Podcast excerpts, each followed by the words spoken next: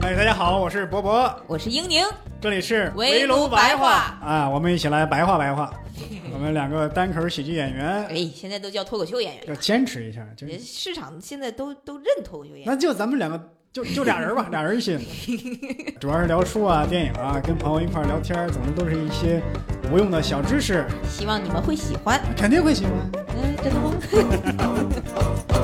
哎，大家好啊！这一期的围炉白话呢，又有一些特殊啊，因为上海啊这个疫情的原因，各个小区啊就是先后啊都开始这个就是封闭啊，轮流封闭做核酸检测，所以这个我们的搭档主播英宁还有其他的嘉宾呢都不太方便录了，就连我本人现在也是处于这个小区封闭的状态，所以又是单人完成的一期。这期呢，又到了咱们以往的这个评书说故事的这个板块这一期呢，咱们说什么故事呢？就是乔治·马丁先生的一个短篇，叫《记住梅乐迪》。我先提前的预警一下，这个故事呢，稍微带一点这个恐怖元素。呃，如果半夜听的呀，或者说对这种故事接受无能的朋友啊，可以先放一放了啊。那咱们就开始吧。今儿说这个故事啊，就发生在哪儿呢？美国。嗯，可能有听友问了，说你为啥净讲这个外国故事啊？这不是因为国内的有版权嘛？将来可能也会讲一讲。但是咱现在先讲这个国外的故事，叫记住梅乐迪。说这个美国有一个城市啊，叫芝加哥。就咱们的故事的主人公叫特德，这个人年龄啊，也就是四十岁左右。他就是一个大律所的一个老板，呃，最近呢接了一个大客户的一个案子，哎呦，这马虎不得，所以得自己亲自要出庭。所以这一天呢，一大早他就起来啊，洗漱准备。他一边哼着小曲儿，一边刮胡子。这时候呢，门铃突然响了。门铃一响，他一受惊吓，手一滑，把自己脖子给割伤了。那位问了，说这人这么胆小啊？哎，他是有缘故。因为特德租这个公寓啊，他住这个公寓啊，安保特别严。如果有外客来访，门卫都会提前给他打个电话。没有这个门卫的通知啊，没有特德的允许啊，谁也进不来。那这样的话，能按门铃的就只能是这个楼里住着的人。但楼里的人呢，特德是一个人也不认识。再加上他住这个顶楼三十二层大平层，邻居也没几个，所以这个门铃啊，就从来就没响过。再加上这个故事应该也是发生在上世纪八十年代，那会儿门铃的声音应该不会特别好听，应该是特别刺耳那种声音，所以受到惊吓呀，也也是可以理解。特德猜呀，可能说是一个搬过来的邻居，想过来套近乎，就喊了一声“来了来了来了”，然后顺手抄起一条毛巾，擦一擦肥皂泡，又拿一条纸巾捂住伤口，穿过客厅去开门。但特德这人呢，为人特别谨慎，就隔着猫眼先往外这么一望，哎呀，居然是他，梅乐迪，他以前的大学同学。但他还是把这个防盗链卸下了，然后猛地拉开了门，然后说：“你好呀，梅乐迪。”对面站着的呢，就是一个叫做梅乐迪的姑娘，哎，整个人是骨瘦如柴，细脚伶仃。衣服是皱皱巴巴、脏兮兮，头发好长时间没洗了，都能搓出油来。脸又红又肿，跟刚哭过一样。手里呢拎着个旧提箱，破破烂烂，印着那种极其丑陋的红灰格子的图案，都快看不出颜色了。箱子的把手啊都没有了，充当把手的呢是一段绳子在那滴溜着。梅乐迪强颜欢笑对特德说：“你好呀，特德。”不邀请我进去吗？这个特德他当然不想请梅勒迪进去。根据以往的经验啊，他请神容易，送神可就难了。他来了可能就不想走了，但是他想这姑娘拎着个手提箱在走廊里站着吧，毕竟他俩认识好些年了，以前关系还不错。他就做了个手势，那进来吧。说完这话呀，泰德心里头是一万个后悔呀。特德从他手里就接过箱子，把箱子呀放到门边儿，然后把梅乐迪领进厨房，又烧上一些水。哎呀，看你这样啊，应该来杯咖啡才对。特德说这句话呢，是尽量让自己啊保持一点风度啊，别把自己这个不开心啊写在脸上。梅乐迪又是微微一笑，说：“你不记得了吗，特德？我是不喝咖啡的，咖啡对身体不好。以前我老跟你这么说，你都不记得了。”然后梅乐迪走到柜边啊，就翻东西，说：“你有热巧吗？我喜欢热巧。”特德说：“我从来不喝热巧啊，我就狂喝咖啡。”哎呀，你这哪行呢？咖啡对身体不好。是啊，特德说：“那你喝果汁吗？这有果汁。”梅乐迪点了点头，好。哎，给梅乐迪了倒了一杯橙汁儿，然后领他呀就到了餐桌旁边，在水要烧开的时候呢。他拿过一个杯子，就在那儿放了一勺咖啡，然后特德才问：“你怎么跑芝加哥来了呀？”他这不问还好，这一问，梅乐迪哇的一声哭了出来，泪水哗哗的直往下流。特德心说：“我是把水龙头拧开了是怎么着？”但特德呢就在灶台边靠着，也不劝解，也不问怎么回事，就往自己杯子里倒开水冲咖啡，啊，就静静的看着梅乐迪在那儿哭。梅乐迪这一哭啊，这个脸呀就显得更红肿了。哭完，对特德说：“哎呦，我的生活糟透了，特德，我现在特别需要帮助，我都没地方住，就想着到你这儿来住上一阵子。哎呦，我可没法活喽。”特德一听，这那哪成啊？说梅乐迪呀，啊，你这么说呀，我也很难过。如果你愿意啊，可以在这里小住几天，但是不能再长了啊。我可不需要什么室友，特德心说啊，这个梅乐迪啊有一种本事，他总能让你感觉你欠他的，所以一开始这个态度啊就得狠一点，不能说软话。一听到室友这两个字啊，梅乐迪又哭了。啊，你说过我是一个最好的室友啊，他哭哭啼啼说，咱以前玩的那么开心，你不记得了吗？那时候你咱俩就关系多铁呀。特德把咖啡杯放下，就看了看厨房的钟。说，我现在没有时间跟你追忆什么东西啊，啊，过去的事儿咱先放一放。我呀，我得上班去了。他皱了皱眉，你把果汁喝了啊，随意点，别拘，别拘住啊，别拘着啊。我去换衣服了。腾的就站起来，走出了厨房，就留梅乐迪在餐桌边他自己在那哭。特德回到浴室，刮完胡子，又处理了一下伤口啊，满脑子想的都是梅乐迪怎么把他大发出去。他现在就明白这事儿啊就不好办了，但是呢，他又不想把这事儿揽到自己身上来。虽然说知道梅乐迪过得不太好，特德走进卧室，挑了一件灰色的西装，然后对着镜子系好领带，稍微整理了一下，检查了一遍公文包，啊，确认今天案件的所有文件都放好了，点点头，又回到厨房。一回厨房，发现梅乐迪啊站在灶台边上，在那煎薄饼。听见特德进来，回过头冲他嫣然一笑：“你还记得我煎的饼吗，特德？啊，你以前你很喜欢吃我煎的薄饼，特别是蓝莓馅儿的，还记得吗？可是你这儿没有蓝莓，所以我只能做不带馅儿的，可以吗？”我的老天爷呀！特德咕咚一声说：“你谁让你做吃的了，梅乐迪？我跟你说过，我去上班去了，没时间跟你一块儿吃饭。我现在已经迟到了。再说了，我从来就不吃早饭，我正在努努力减肥呢。”哎呦，梅乐迪一下眼睛里又冒泪花了。那我这我是特意为你做的呀，特德。那我该怎么处理这些饼呢？那我该怎么办呢？你自己吃啊，你再长点肉好不好？哎呦，你这看起来，你看你这是，你家里闹饥荒呀？几个月没吃东西了。梅乐迪的脸都拧到一块儿去了，显得就特别的丑陋。说你这个混蛋，啊，我还当你是我朋友呢。特德叹一口气，哎，那别生气啊。我现在呀，已经迟到一刻钟了，我得走了。你做的东西啊，你自己吃了吧，再睡会儿觉。我六点左右回来啊，咱们一起吃个饭，边吃边谈，满意了吧？梅乐迪一听啊，那样也好，还不错。我等你回来。特德一到办公室就冲秘书长：“你你把吉尔叫过来一趟啊，顺便再帮我们拿点咖啡好吗？我急需来点咖啡。”几分钟之后啊，吉尔过来了。他跟特德呢都是这家律师事务所的合伙人。特德示意他坐下，告诉他说：“今晚咱们的约会呀得取消了，遇到麻烦了。”吉尔说：“我一看你脸色，我就明白了，怎么回事啊？怎么回事？今天早上啊，有一个老朋友上门找我。上门找你，老朋友，老友重逢应该开心呢。如果是跟梅乐迪这样的朋友，你就不会开心了。吉尔一听梅乐迪，这名字多好听啊！前女友吗？不是，那是谁呀？哎，梅乐迪跟我特得想了半天，我我就从头给你说起吧。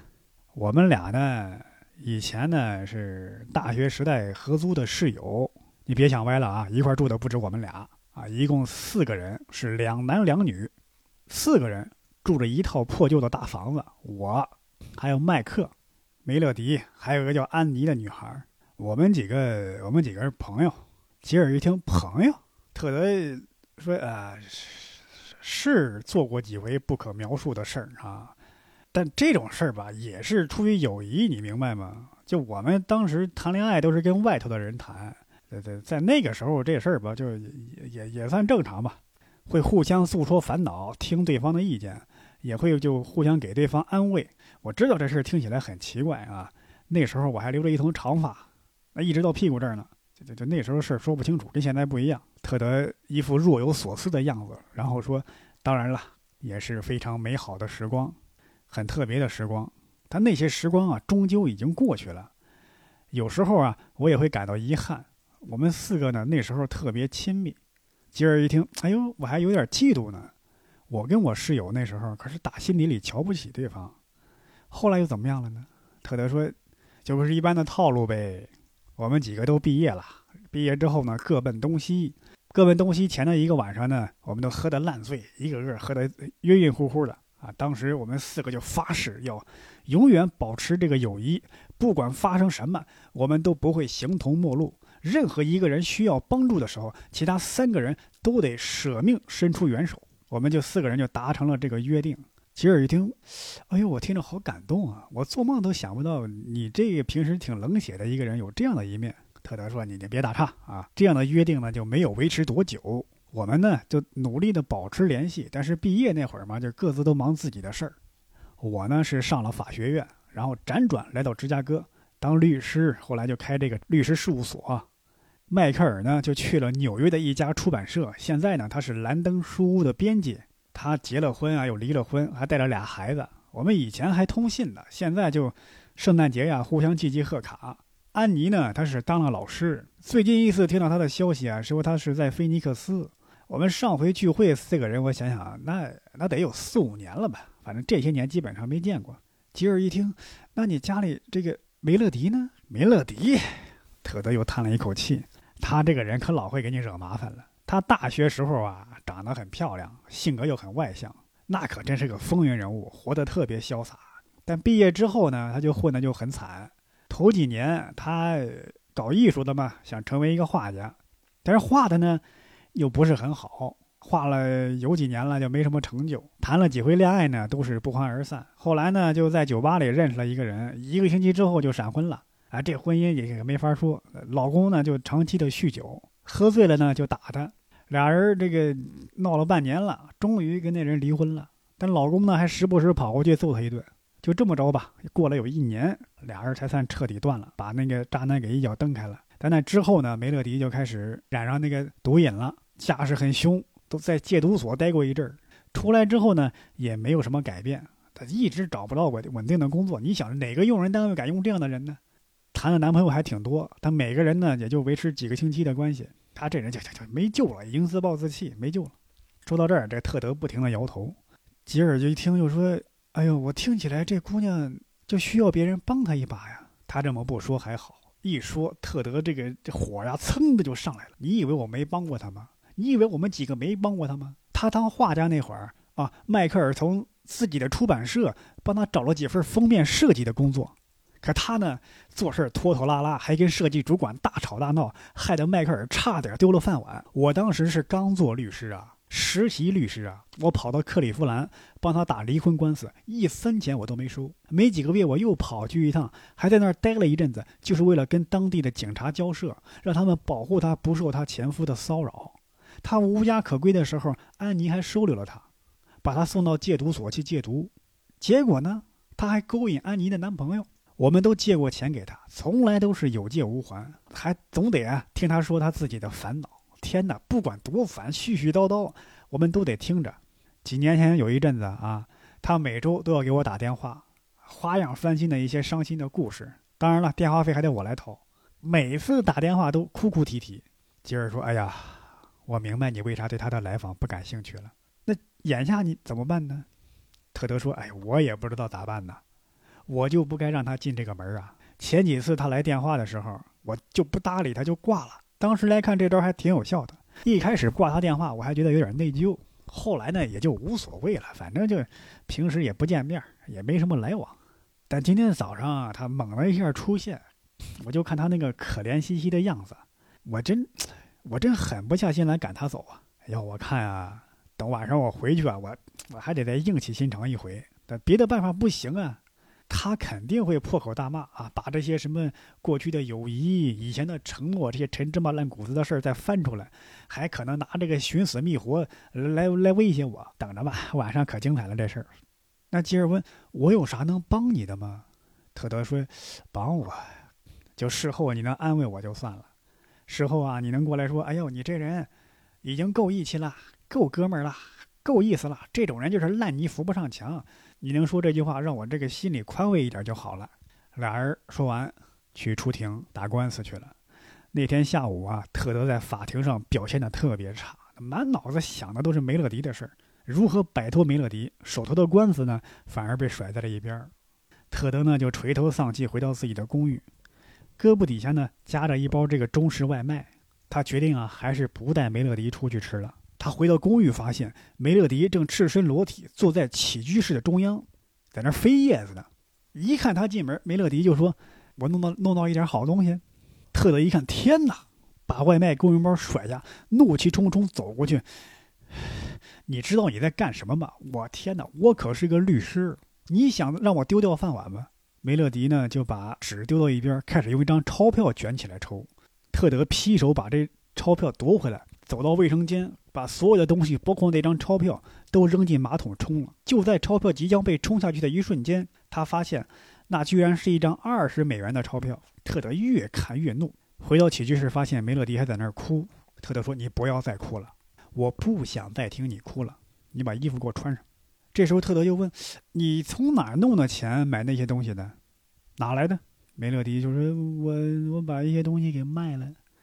我以为你不不介意呢。”他一边说呀，一边往后退，还举起一只胳膊挡住脸，好像是怕特德打他。至于他卖的是谁的东西呢？不用问也知道啊。多年前他曾经去迈克尔家也搞过一回这样的事儿。特德说：“你先穿上衣服啊，我买了点中国菜回来。”梅乐迪乖乖出去，摇摇晃晃走进浴室。几分钟后换好衣服回来了。特德找了几个盘子，把那些吃的在餐厅的这个桌上啊摆了出来。啊，梅乐迪就吃了起来，吃几下就傻笑一回，笑完又一脸严肃的接着吃饭。最后呢，他打开自己的幸运饼干，啊，因为在美国卖的中餐呢，就有那种中国人不吃的中餐，就幸运饼干，里边往往会有塞一些纸条，写着一些什么格言之类的。梅乐迪呢，就把这个饼干拆开，掏出一小纸条，说：“你看，你看这写的什么？”特德就不耐烦，随手一接，一看上面写着。朋友还是老的好，特德说：“拉倒吧，你这老朋友我可实在是不想见了。”梅乐迪就说：“那你特德，你把你的也打开看看呀，你不想看自己的幸运饼干吗？你没听说吗？不看自己幸运饼干的人会走霉运的。”特德说：“我不想看，我也去换身衣裳啊。你你在这坐着别乱动啊，你别再又给我搞那什么东西啊。”特德换好衣服回来之后，发现梅乐迪呢打开音响放上一张唱片。特德说：“我的天哪，谢天谢地，他没把这个东西也给卖了。”接着，特德用尽可能严厉的口吻说道：“梅乐迪，坐下，我们得谈谈。”梅乐迪坐下了之后呢，特德又说：“不准哭，你知道吗？我不希望你哭。每次我不管说什么，你都要哭，那咱什么也谈不成了。你什么时候开始哭，咱们的谈话就结束。”梅乐迪点了点头，说：“我不会哭的，特德。我现在感觉比早上那会儿好多了，因为跟你在一块儿啊，所以我感觉好多了。”你没跟我在一块，梅乐迪，你少来这套。这一说，梅乐迪的泪花又出来了。你是我的朋友啊，特德。你、迈克尔还有安妮，对我来说，你们都是很特别的人。特德完全不答他的话，就说：“你出什么事儿了，梅乐迪？你为什么要上这儿来啊？”梅乐迪说：“我失业了，特德。呃，失业了，是那个女招待的工作吗？”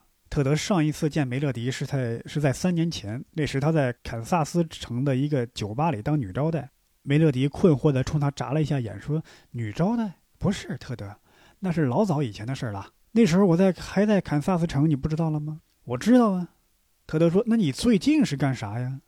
梅乐迪说：“是一个很烂的活儿，在工厂里做工，在爱荷华州。哎呦，那是一个特别烂的一个特别破一个地方。我那天我没去上班儿。”他们就把我开除了。当时我我我这个瘾上来了，你知道吗？我只需要好几天休息那么几天，我就能回去上班了。但是他们就不管这个，把我给开除了。说着，梅乐迪又要掉掉眼泪了。我已经好久没找过像样的工作了，特德。我可是学艺术的，你还记得吗？啊，当时你们，你迈克尔还有安妮，你们仨房间里都挂着我画的画。我那些画儿你还留着吗，特德？特德一听，我，啊，还留着。当然是假画了，那些画早就被他扔了，因为那些画看到那些画，他会想起梅乐迪，想起来就难受。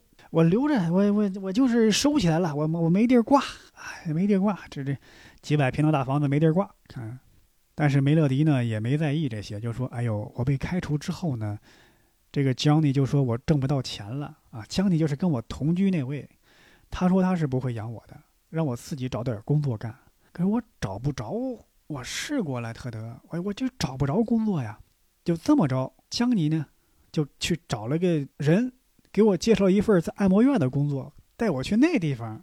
哎呀，那地方我能去吗？我可不去什么按摩院啊，给人按摩去。我是学艺术的呀。我记得，别老说你学艺术。特德应了一句，梅乐迪就说，所以我没有去，而江尼呢就把我赶出了门哎呀，我实在是没地方去了。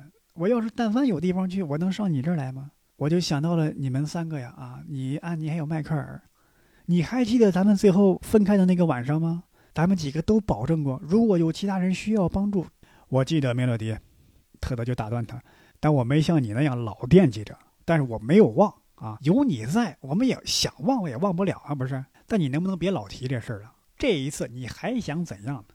梅洛迪说：“你是当律师的吧，特德？”啊，对我我我没转行啊，我工作还比较稳定。梅乐迪说：“那我想你没准啊，可以帮我找一份工作啊，我我去你们事务所里去当个秘书，那样的话咱们又能每天见面了啊，就跟咱上大学那会儿一样。”说到这儿呢，梅乐迪的兴致就高了啊，我还可以上法庭上去画画。你看那那那东西应该没有太大的技术含量，那我肯定能干很好呀。特德说：“那那些画家呀，是电视台雇的啊。我的事务所呢，也不缺人手。我很抱歉，梅乐迪，我没法帮你找工作。本来呀，特德以为梅乐迪要大哭大闹一场，但是梅乐迪没有。他说：‘没关系的，特德，啊，我想我可以找到工作，靠我自己就行。你只需要同意我住在这儿就行了，好吗？我们可以重新变成室友。’特德说：‘哎呦，我天！’他靠到椅背上。”把双臂啊交叉在一起，不行。梅乐迪说：“求你了，特德，我求你了，我求求你还不行吗？不行，你是我的朋友啊，特德，你答应过要帮我的。你可以在这儿待上一个礼拜，不能再长了。我有我自己的生活，梅乐迪，我也有我自己的麻烦的。每天处理你那些烂事儿，我已经很烦了。我们都烦了，你只会给我们制造麻烦。读大学的时候吧，你这人还挺有意思的，现在是一点意思都没有。”我总是在帮你，我们都在帮你，帮个没完没了了。你他妈到底还要我帮到什么时候？他越讲越生气。梅乐迪，世界在变，人也在变，你不能要求我把啊上大学那会儿脑子一进水许下的诺言一直恪守下去吧？我没有义务对你的生活负责啊！振作一点吧，他妈的都是成年人了，我不能为你做再做事了啊！早就对你已经烦透了。我我我都不想再见到你，你知道吗，梅乐迪？梅乐迪听完就哭了起来，说：“别那么说，特特，我们是朋友啊！对我来说，你们都非常重要。只要还有你，迈克尔还有安妮，你们三个，我就永远永远不会觉得自己孤单。你难道不明白吗？你已经是孤身一人了，你已经是孤家寡人了。不，我不是孤身一人。”梅乐迪说：“我有朋友，有你们几个特别的朋友，你们一定会帮我。你就是我的朋友。”我曾经是你的朋友，但现在不是。梅乐迪愣了一下，嘴唇都在发抖。特德以为这一下子更不好收拾了。但是突然梅乐迪的脸色变了，就开始骂：“你这个混蛋！”特德也怒了，他从沙发上站起来：“别发飙！你只要敢再摔一样东西，我就一脚把你踢出去！你这个人渣！”梅乐迪就说：“你根本不是我的朋友，你们都不是。你们对我撒谎，骗取我的信任，还利用我。现在你们一个个有出息了啊！我没有混出头，你们就不认我这个朋友了。你们都不想帮我了，也从来没有想过要帮我。”特德说：“你别说这没良心的话啊！我帮过你，我帮过不少回了。我以前没给你算过，今天给你算一算，你欠我的债加起来至少得有两千块了吧？”梅乐迪说：“钱钱，你就知道钱，你这个混蛋！”特德说：“你去死吧你！”梅乐迪说：“借你吉言，我本来就是要去死的。”他脸色煞白，说：“我给你发过电报，两年前给你们三个都发过电报。那时候我需要你们，你保证过，说如果我需要你，你就会来帮我，你保证过的。可是我给你发电报的时候呢，你来了吗？你没有，你这个混蛋！你们来，你们谁都没来，你们谁都没来！”他大声喊叫着。特德呢，把电报这事儿给忘了。现在一下子又回想起来了，当时他拿着电报看了好几遍，最后给迈克尔打了个电话，迈克尔不在，他呢又看了一遍，然后把这个电报呢揉成一团丢到了垃圾桶里。当时他在想，那那这事儿反正可能迈克尔也会去，那不一定非得我去，因为他当时手头有个大案子，是一个非常大的公司的这个客户的案子，他可不敢说耽误这个东西。但是梅勒迪那个电报呢，就写的那个措辞啊，非常的绝望。他还为此内疚了好几个星期，好不容易他把这个事儿啊给忘了。他一说这个呢，特德觉得自己有点理亏了，就说：“我当时很忙，我有更要紧的事儿去做，就是没有时间去去去帮你处理那些难关啊。”梅勒迪说：“当时情况糟糕透了，我需要你们，可你们谁也不管我，我差一点就自杀了。”他一又提自杀这个词，特德又反应过来了。那你不是没自杀吗？梅勒迪说：“就差一点了，我差一点就自杀了，你们连问都不问。”但是特德心里明白呀，就是以死相逼，以自杀相要挟，是梅勒迪最爱玩的一套把戏。他都见过不下一百回了，这一次他决定再也不吃这套了。说你的确可能会自杀，但我们呢，也可能根本就不会问。依我看，你你爱死死去，你想死还是不想死，跟我没关系。你看，你你你，哪怕尸体烂上几个星期了啊，我们半年之后才知道，跟我们又有啥关系呢？也许我听到的时候可能会伤心那么一点时间，但对我的生活又有啥影响呢？梅乐迪说：“你一定会后悔的。”特德说：“不会，不会，我一点都不后悔，一点都不会，我也没有任何的负罪感。哎，你最好别再拿自杀那一套来威胁我了，梅乐迪，这根本就不管用。”梅乐迪脸上的怒意也慢慢褪去，又开始低声哀求了，说：“求你了，特德，你不要再这样跟我说话。告诉我你会在乎我，告诉我你会记住我。”特德看着梅乐迪说：“不可能。”因为特德觉得呀，这时候甭管梅乐迪怎么样，一定要硬下心肠。梅乐迪说：“我明天就走了，不会再烦你了。可是特德，你告诉我，请你告诉我你在意我。”你是我的朋友，如果我需要你，你会来找我的。我不会去找你的，梅乐迪。一切都过去了，我不希望你再来我这儿，也不希望你给我打电话或者发电报。不管你遇到什么麻烦，你听明白了吗？我也希望你从我生活中尽快消失。梅乐迪放声大哭。不，你千万别那么说。记住我吧，你没办法不记住我。我会让你自个儿待着，我保证也不会再来找你。你说吧，说你会记住我。特德这时候把杯子重重的放在桌上。你疯了！你该去找专业人士来帮帮你，梅勒迪。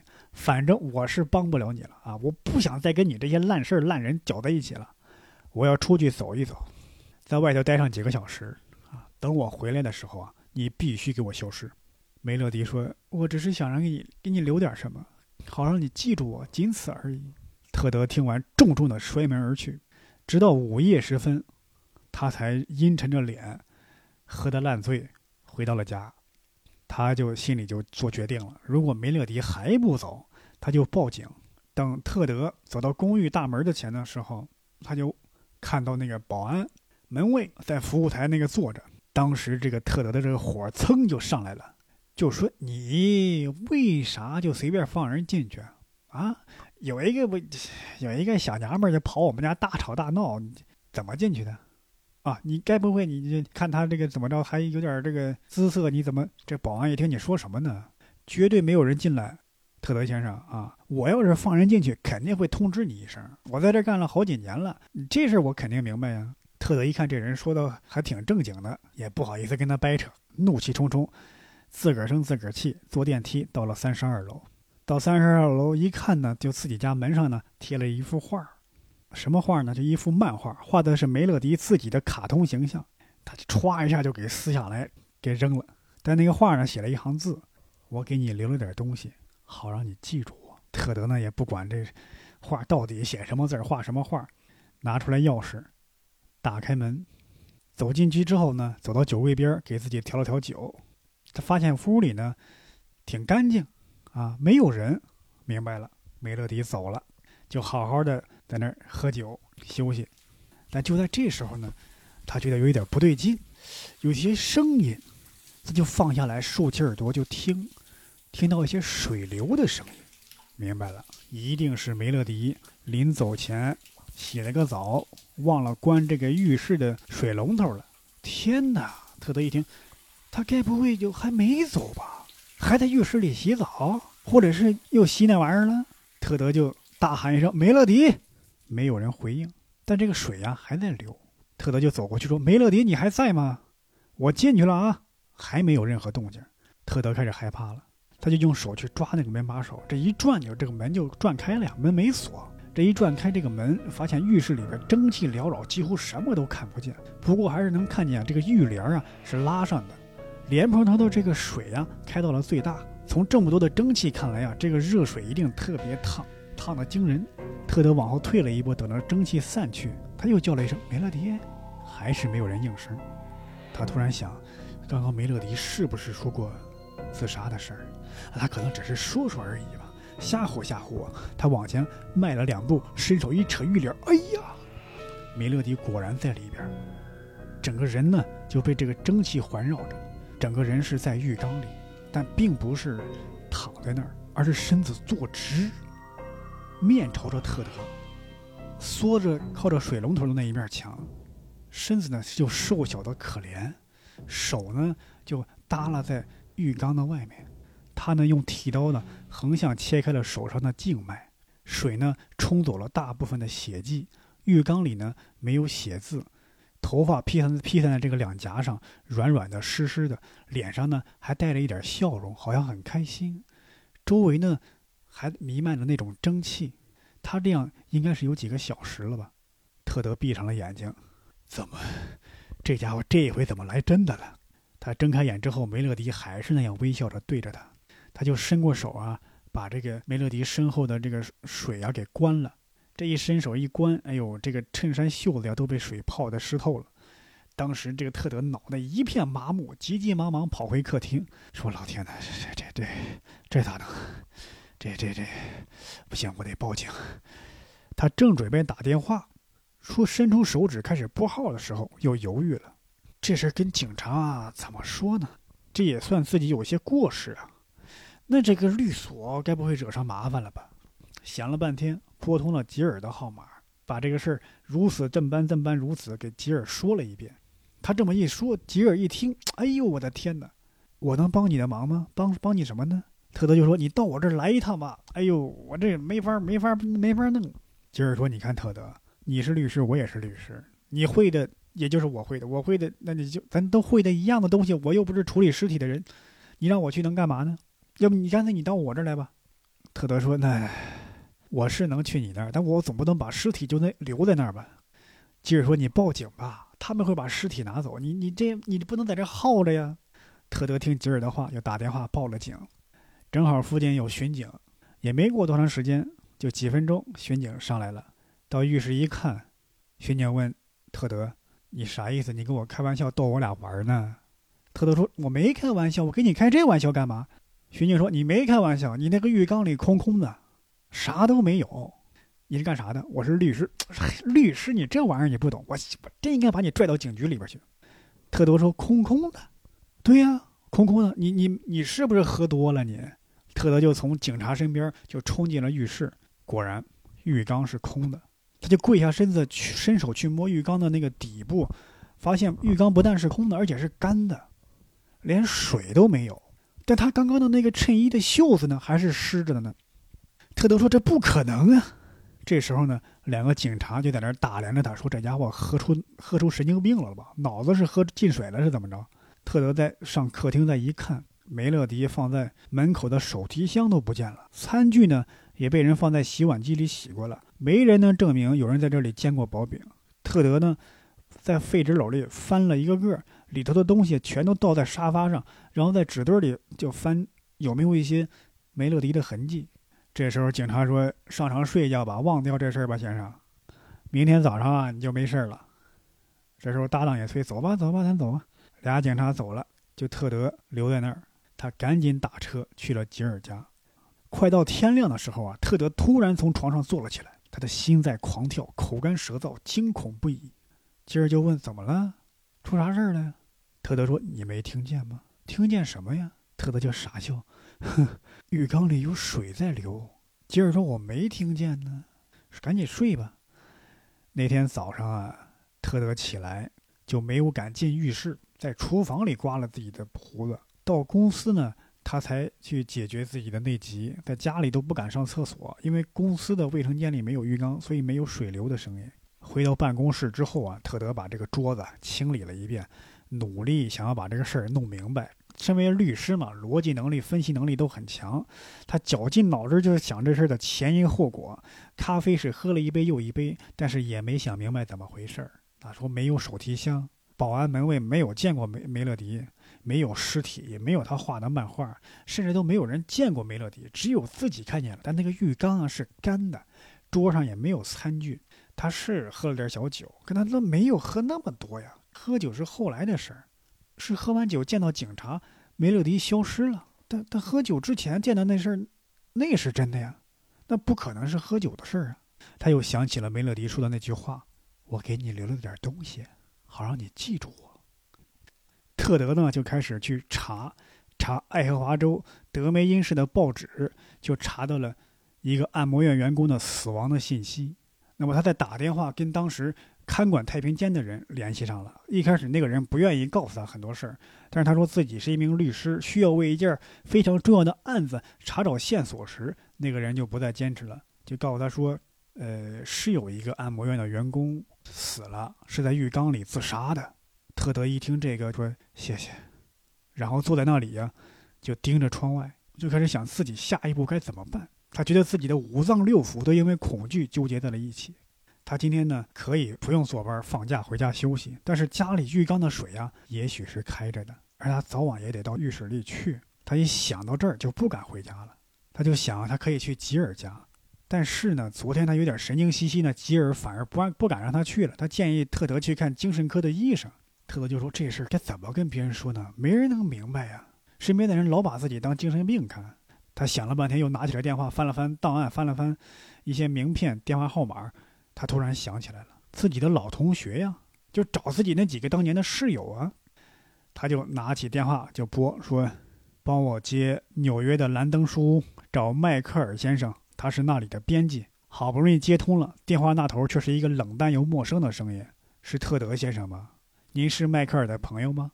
还是他的作者？”啊？”特德说：“呃，我是他的朋友，就是是好久没有联系了，就是。”他说：“迈克尔在吗？我要跟他本人说话，就很重要的一件事儿。”电话那头说：“很抱歉，先生，迈克尔已经不在了。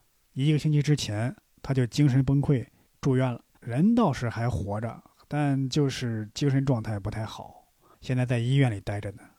我要不帮你找一下医院的电话号码？”他都说：“嗯，不用了，不用了，这样就可以了。”这时候呢，特德就开始找那个另外一个老同学安妮的电话号码，想了半天。才开始找到安妮的电话号码，特德就打了这个电话。电话一接通，直接说：“哎呦，安妮哟，我是特德，我在芝加哥呢，安妮，我得跟你谈谈。哎呦，跟梅乐迪有关这事儿，我跟你说，安妮，我特别需要你的帮助。哎呦，这几天快把我给吓死了。我你跟你说，老同学，电话那头呢传来一阵咯咯的笑声。安妮这会儿没在家，特德，她去学校了，然后还要去看她老公，你知道吗？他们现在已经分居了。”不过安妮答应我八点前会回家的。特德一听梅乐迪，啊，对，是我。当然了，我也不知道安妮说八点前回家是真的假的，我也不知道她说话算不算数。你们三个人呀，从来都不怎么讲信用。不过没准啊，他会回来的，特德。我希望他回来，我想给他留点东西，好让他记住我。